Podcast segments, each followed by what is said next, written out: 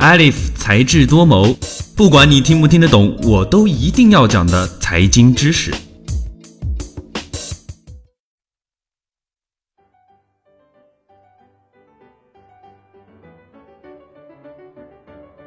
可乐不涨价的原因。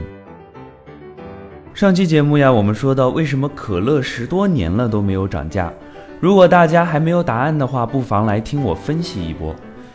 平时咱们买的瓶装可乐是三元一瓶，那为什么可乐是三元呢？让我们来看看我们花三元买了什么。根据二零一五年的数据显示，首先是可乐的利润零点五元，也就是说，我们每买一瓶可乐就有零点五元贡献给了可口可乐或者百事可乐公司。难怪这两家公司是富得流油。其次是公司的运营成本也是零点五元，然后是可乐行业的另一个不可忽略的部分——瓶装厂商，他们要在每瓶中拿走零点四五元，而可乐的本身，可乐的原浆价值零点三元，意想不到吧？其实你喝的可乐只值三毛钱而已。再然后呢，就是零售商和各级经销商。分别从中获取零点三六元和零点二五元，此外还有可乐的运输费用零点二五元，各种眼花缭乱的广告费用零点二四元，最后就是国家的税收零点一五元。由此可见啊，一瓶可乐最重要的成本并不是它的原浆，而是各种运输、广告、运营、品牌的成本，以及各个层级的经销商和零售商的利润。那么可乐的价格到底有没有变化呢？当然是有变化的了。十几年前的三块钱和今天的三块钱的差距可不是一点半点。我们来简单的算一下吧。先给大家介绍一个经济学的原理，注意啊，划重点了。这个原理就是物价水平的变化应该大约等于货币量变化的幅度除以实际的 GDP 变化幅度。货币变化量的幅度是多少呢？在中国人民银行的网站上可以查到，一九九九年到二零一五年，广义货币的存量增加了大约十点八倍。而根据国家统计局公布的 GDP 指数，一九九九年到二零一四年，GDP 相比十多年前大概增长了约四倍左右，物价水平上涨了二点七倍。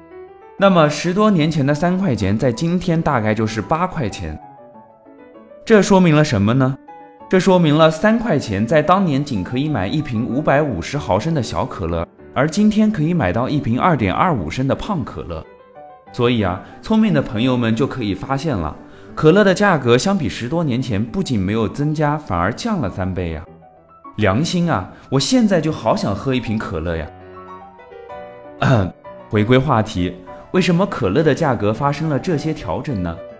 一方面，随着科技的进步，随着社会的发展，随着制作工艺的不断改进，随着运输成本的不断降低，随着嗯，反正就是时代在变，可乐的各项成本都得到了一定程度上的降低，所以在价格上就拥有了降低的空间。另一方面，十几年前在中国，可乐算是一个明星产品吧，毕竟刚进入中国没有多久，而且啊还是个外国人。在大家看来，喝可乐是非常的潮的，就像在今天大家喜欢喝星巴克一样。虽然人家贵，但是这相当于一种生活品质嘛。十几年前的可乐也相当于一种品质，而如今可乐实在是太普遍了。随着生活条件的改善，各种饮料琳琅满目。不管是出于竞争压力，还是出于市场定位，可乐都不可能像十几年前一样卖得这么贵。所以三块钱的定位可以使它依旧占据一定的市场。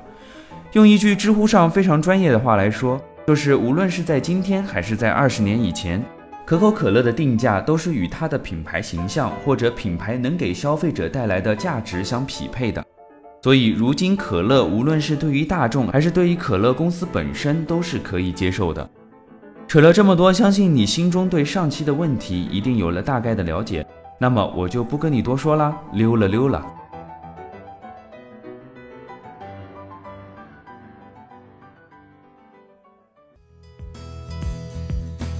最新鲜的财经知识，你 get 到了吗？本期的节目到这里就结束了，感谢您的收听，我们下期再见。